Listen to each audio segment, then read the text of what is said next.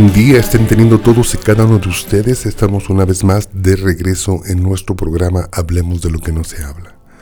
Nuestra congregación Árbol de Vida, ubicada en la ciudad de Pleno, Texas, le da la bienvenida a todos y cada uno de ustedes a sintonizar no tan solo este programa, pero esta radioestación, con el fin y el propósito de poder predicar su palabra, Señor, ha mantenido esta radiodifusora, así también como nuestro programa, para ser de bendición para su vida. Y queremos iniciar este día siendo de bendición para su vida, donde quiera que usted se encuentre, quizás rumbo a su trabajo, saliendo de su trabajo, rumbo hacia dejar a los niños, quizás donde quiera que usted se encuentre. Quizás usted ya está trabajando, quizás todavía usted sigue descansando en su cama, Qué rico que pueda usted levantarse escuchando la palabra del Eterno. Ahora vamos a entrar definitivamente con agradecimiento delante del Señor porque, hermano, realmente este día es un día en el cual el Señor se ha complacido en darnos vida. A todos los que nos hemos despertado, ya de hecho, ya somos bendecidos con la vida que el Eterno nos ha dado. Y número dos, no nos podemos quejar, y mucho menos aquí en el Metroplex, pues hemos empezado una semana con un clima preciosísimo y espero que donde quiera que usted se encuentre, usted le empiece a alumbrar, a iluminar esos rayos solares con su calor que nos empiezan a decir que la primavera ya está cerca. El tiempo donde podemos empezar a ver todos los árboles frutales, todos los árboles que florean en primavera, ya nos podemos dar cuenta que la flor ya está brotando. Qué hermoso porque quizás no le demos mucha importancia a esto, hermano, pero esto yo creo que tiene un significado para nosotros, tiene un mensaje para nosotros, porque el Señor nos está diciendo, hey, es un nuevo comenzar, es un nuevo principio, es una nueva temporada en la cual debemos de estar listos y específicamente listos con un corazón agradecido. Hay un salmo, es el Salmo 100, que generalmente usamos este salmo para dar gracias al Eterno en el día de acción de gracias en el mes de noviembre, pero ahora lo vamos a leer en la última semana de febrero en la cual nos encontramos y leyendo de la versión Reina Valera 1960, el Salmo 100 dice de esta forma. Cantad alegres a Dios, habitantes de toda la tierra. Servir a Jehová con alegría, venir ante su presencia con regocijo. Reconoced que Jehová es Dios, Él nos hizo y no nosotros a nosotros mismos. Pueblo suyo somos y ovejas de su prado. Entrad por sus puertas con acción de gracias, por sus atrios con alabanza, alabadle, bendecir su nombre, porque Jehová es bueno, para siempre es su misericordia y su verdad para todas las generaciones. Amén. Bueno, donde quiera que usted se encuentre, si usted está de acuerdo, puede usted decir amén, puede usted decir aleluya, no importando el estado en el que usted se encuentre, no importando el lugar donde usted se encuentre. Esto es algo que nosotros al creer decimos que así sea, Señor. Empezamos este día con esa energía, con, esa, con ese ímpetu en nuestra fe de que vamos a llegar a nuestra meta, Señor, de que tú nos vas a bendecir y la clave para recibir tu bendición es el darte gracias, Señor, y lo hemos hecho. Señor, recibe no tan solo nuestro programa, pero recibe la oración y cada necesidad de cada una de las personas que nos oyen en este momento. Señor, después de darte gracias, queremos poner nuestras vidas delante de ti para que tú, Señor, nos escondriñes, para que tú, Señor, nos disciplines, para que tú, Señor, nos ames, para que tú, Señor, nos bendigas de acuerdo a cada una de nuestras necesidades y de acuerdo a cómo nos conviene a nosotros. Repito, bendícenos en la manera en la que tú sientas que es conveniente para cada uno de nosotros de acuerdo a nuestras necesidades espirituales, Señor. Y todo esto te lo pedimos en el nombre de Jesús, en el nombre de Yeshua, y todos decimos amén. La porción para esta semana es Kitizam, que significa simplemente cuando tú traigas. Ahora, vamos a estar leyendo desde Éxodo 30, versículo 11, hasta Éxodo 34, versículo 35, que es lo que cubre la porción, una de las porciones más largas, parece que es la más larga del libro de Éxodo, pero también es la más triste, hermanos. Vamos a ver, en programas anteriores, en porciones anteriores hemos visto la construcción del tabernáculo, hemos visto el diseño hermoso que el Señor había puesto para tener una relación íntima con Israel, para habitar en medio del pueblo, para estar con ellos, para tener una relación. Recordemos que nosotros creímos que realmente en Sinaí este nuestro Dios tuvo una ceremonia matrimonial con Israel. No tan solo cuando le fueron entregados los mandamientos al pueblo de Israel, pero también cuando Israel dijo, sí, todo lo que el Señor nos diga, eso es lo que nosotros haremos. Nosotros creemos que fue una unión matrimonial que podemos tomarlo como símbolo, desde luego, pero que realmente fue en el momento en el que Israel aceptó casarse con el Eterno. Ahora, hay algo bastante importante, dije que es una porción bastante trágica, bastante triste, porque nos habla sobre el becerro de oro. Creo que todos lo hemos escuchado, hermano, es algo de lo que nosotros podemos recordar fácilmente porque fue el primer agravio, la primera infidelidad que Israel le acababa de hacer al novio. Inmediatamente que después de ese matrimonio, la infidelidad de Israel llegó. Y dice Éxodo 32 y lee de esta forma, leyendo de la versión Reina Valera 1960, dice, Viendo el pueblo que Moisés tardaba en descender del monte, se acercaron entonces a Aarón y le dijeron, Levántate, haznos dioses que vayan delante de nosotros, porque a este Moisés el varón que nos sacó de la tierra de Egipto, no sabemos qué le haya acontecido. Y Aarón les dijo, apartad los arcillos de oro que están en las orejas de vuestras mujeres, de vuestros hijos y de vuestras hijas, y traédmelos. Entonces todo el pueblo apartó los arcillos de oro que tenían en sus orejas y los trajeron a Aarón.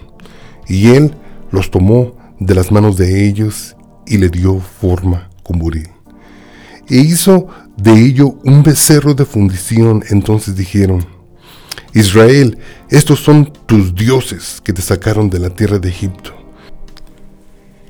Y viendo esto, Aarón edificó un altar delante del becerro y pregonó Aarón y dijo, mañana será fiesta para Jehová.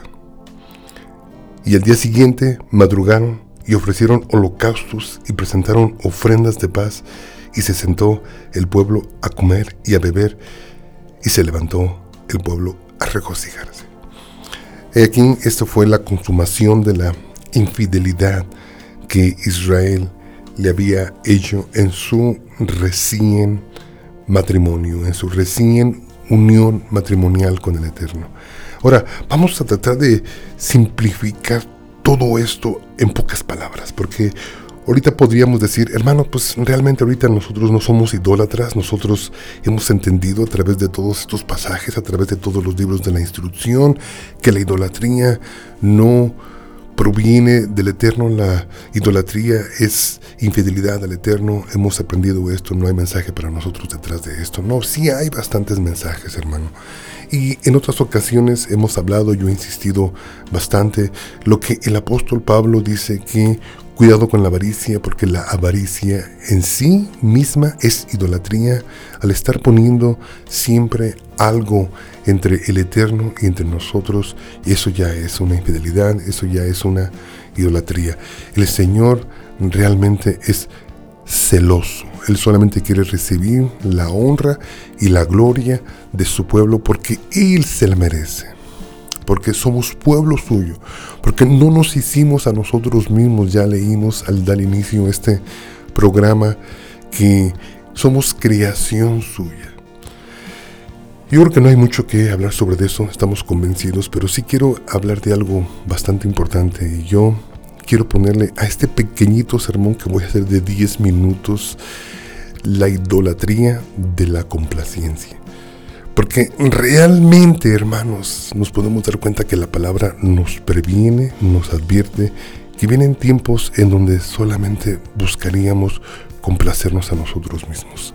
Ahora, yo espero que le esté hablando al pueblo de Dios y nuestra misión en esta radiodifusora al estar predicando aquí su palabra es solamente que nos levantamos como centinelas, nos levantamos para prevenir al pueblo de Dios de los tiempos en los que estamos viviendo. Jamás acusaríamos a alguien de esto. Pero sí hay algo que va a inundar nuestras sociedades, que va a inundar nuestras congregaciones, o que quizás ya esté ahí y no nos hemos dado cuenta porque nadie nos ha abierto los ojos. Y yo espero que usted, al estar escuchando este programa, usted empiece a abrir sus ojos con lo que nosotros hemos definido la idolatría de la complacencia. Porque realmente eso es lo que el hombre está buscando en nuestros días ser complacido, estar saturado de satisfacción individual, que todo nuestro ser esté completamente satisfecho. Yo creo que hemos visto cómo la sociedad en la que vivimos, no tan solo que hayamos reemplazado nuestra devoción al Señor, pero esa devoción que le teníamos al Señor la hemos puesto sobre nosotros mismos. Leemos algo en el Nuevo Testamento que el apóstol Pablo previno a Timoteo y nos previene también a nosotros. Por eso decimos que cuidado con la idolatría de la complacencia.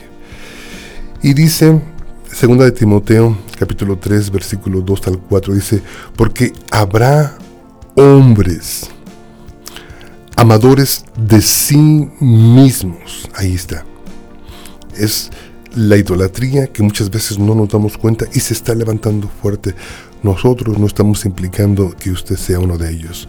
Nosotros estamos aquí para dar el mensaje para que usted no vaya a caer en esta idolatría que se está levantando en estos últimos tiempos y que desafortunadamente, hermanos, tiene que suceder para así el Señor venga y complete el, el plan que Él tiene a través del libro de revelación. Continúo, entonces dice, porque habrá hombres amadores de sí mismos, avaros, vanagloriosos, soberbios, blasfemos, desobedientes a los padres, ingratos, impíos, sin afecto natural, implacables, calumniadores, intemperamentales, crueles, aborrecedores de lo bueno, traidores, impetuosos, infatuosos, amadores de los deleites más que de Dios. En esta última porción nos podemos dar cuenta que realmente todo lo que acabamos de decir, no tan solo que viene en camino, quizás ya está, lo manifestó el apóstol Pablo a su siervo Timoteo, pero también nos da la raíz del problema. Y dice que estos hombres eran amadores más de sí mismos de lo que amaban a Dios. Amaban más los deleites que se concedían a sí mismos, con los que se gratificaban a sí mismos, que lo que deseaban gratificar a Dios. Eso es la idolatría de la complacencia. Amados, realmente vivimos tiempos difíciles. Hermanos, el mundo nos está ofreciendo más de lo que realmente necesitamos. La sociedad en la que vivimos nos está forzando la idea de que necesitamos cada día más y más cosas materiales para así poder alcanzar la felicidad. Y nos podemos dar cuenta que quizás si no nos damos cuenta, estamos siendo complacientes con nosotros mismos. Que la idolatría no tan solo se da a través de un ídolo, pero a nosotros los que ya hemos conocido a Jesús, a todos los que ya hemos sido salvos, la complacencia puede ser uno de los peligros más fuertes que nosotros vamos a enfrentar, perdón, a enfrentar en nuestros días. Yo creo que este es el llamado que nosotros estamos haciendo. Es un pequeño sermón y estamos haciendo una aplicación contemporánea a la porción de esta semana. Porque, hermano, a veces se nos olvida realmente el prevenir a la gente. A veces se nos olvida el profetizar, como el apóstol Pablo nos decía, que él deseaba que la mayoría de nosotros profetizáramos, para así poder traer y ser de bendición para el pueblo. Y hermano, este es el mensaje que el Señor me ha dado inicialmente. Me puse a estudiar, me puse a buscar la voluntad del Eterno y me puso esta palabra que realmente aún a mí me ha llegado hasta los tuétanos, porque su palabra nos dice que es espada de dos filos que tiene esa capacidad no tan solo de dar el mensaje del que ha sido enviado, pero también el que ha sido enviado recibir y aplicar ese mensaje a su propia vida. Yo creo que es ahí donde yo entiendo por qué Jesús siempre le decía a sus discípulos, si no se niegan a ustedes mismos, no pueden ser mis discípulos, porque realmente, pues, nuestra tendencia humana es el ser complacientes con nosotros mismos. La complacencia es algo que nosotros este, lo tomamos como una gratificación, quizás trabajemos mucho y decimos que nos merecemos las cosas que tenemos y quizás porque trabajamos mucho a veces nos justificamos y, y, decimos no, yo quiero esto, yo quiero aquello, pero sin realmente, sin darnos cuenta que estamos olvidándonos de ese amor que le debemos al Señor, que estamos olvidándonos que nosotros somos la novia de Jesús y que Él viene pronto a levantar a su novia. Se nos ha olvidado muchas veces que no vivimos para nosotros mismos, que vivimos para Él, que tratamos de agradarlo a Él, como decía el apóstol Pablo a Timoteo, que Él debería de vivir agradando a aquel que lo había llamado a la milicia, al ministerio. La complacencia es algo que vamos a enfrentar en estos días y yo quiero que estés completamente a la vanguardia de lo que está aconteciendo. Yo deseo que también puedas entender que todos podemos caer en ese tipo de idolatría. Déjenme leer segunda de Timoteo capítulo 4, ¿ok? Pablo realmente amaba a Timoteo y como lo amaba, podía hablar con una libertad que aún hasta nuestros días somos edificados a través de sus cartas. Y dice 2 de Timoteo capítulo 4, dice, te encarezco delante de Dios y del Señor Jesucristo que juzgará a los vivos y a los muertos en su manifestación y en su reino. Que prediques la palabra, que instes a tiempo y fuera de tiempo, redarguye, reprende, exhorta con toda paciencia y doctrina, porque vendrán tiempos cuando no sufrirán la sana doctrina. A ver, Vamos a poner aquí un poquito de énfasis ah, en el poco tiempo que tenemos. Dice, porque vendrán tiempos cuando el pueblo de Dios, cuando la gente que nos está escuchando, cuando aún yo mismo, dice que no vamos a querer sufrir la sana doctrina. Porque hermano, servir al Señor cuesta. Tiene uno que sufrir por nuestra fe, tiene uno que invertir tiene uno que negarse muchas veces para poder continuar con la fe que hemos iniciado. Entonces el apóstol Pablo viene y le dice a su siervo Timoteo, dice, porque vendrán tiempos cuando no se sufrirá la sana doctrina, sino que teniendo comezón de oír se amontonarán maestros conforme a sus propias concupiscencias. Una, esto con lo que acabamos de leer, y usted va a tener como resultado que realmente, hermano, se va a levantar o se está levantando o ya se levantó una idolatría de complacencia humana, una idolatría que ha sido para muchos difícil de derribar, una idolatría de complacencia que aún ha cegado a bastante gente. Y dice el versículo 4 dice, y apartarán de la verdad del oído y se volverán a las fábulas. Pero tú sé sobrio en todo, soporta las aflicciones, haz obra de evangelista, cumple tu ministerio. Y en el versículo 5 es donde yo creo que es una de las soluciones que la palabra nos da, porque no podemos presentar un problema si no damos la solución a ese problema. Y la misma palabra nos da la solución para cómo derribar la idolatría de la complacencia. Y dice, dice, pero tú sé sobrio en todo. Hermano, balanceate en todo. Dice, soporta las aflicciones. No te quejes, hermano. Estamos sirviendo al Señor. Hemos sido llamados a sufrir por tu causa.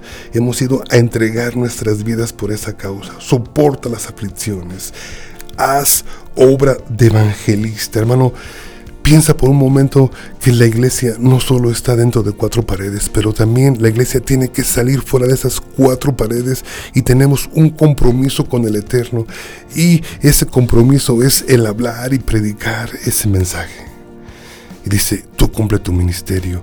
Estos, ese capítulo de segunda de Timoteo, capítulo 4, versículo 5, es donde nos da el resultado. Tú sé sobrio en todo, soporta las aflicciones, haz obra de evangelista, cumple tu ministerio y con esto, hermano, vas a derribar todo espíritu de complacencia que venga sobre tu vida.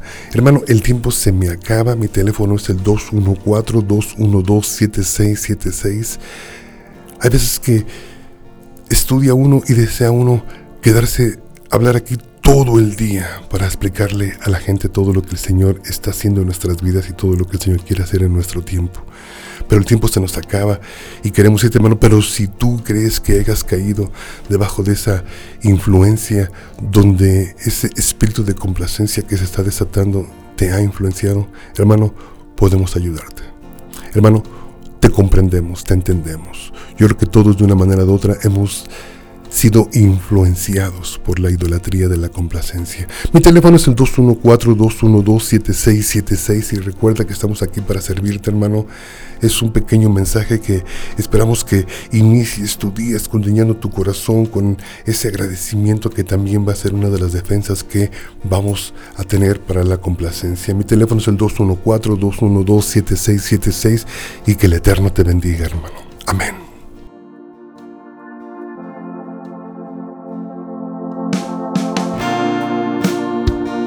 Señor te bendiga. Que el Señor te guarde. Haga resplandecer su rostro sobre de ti. יברכך אדוני וישמרך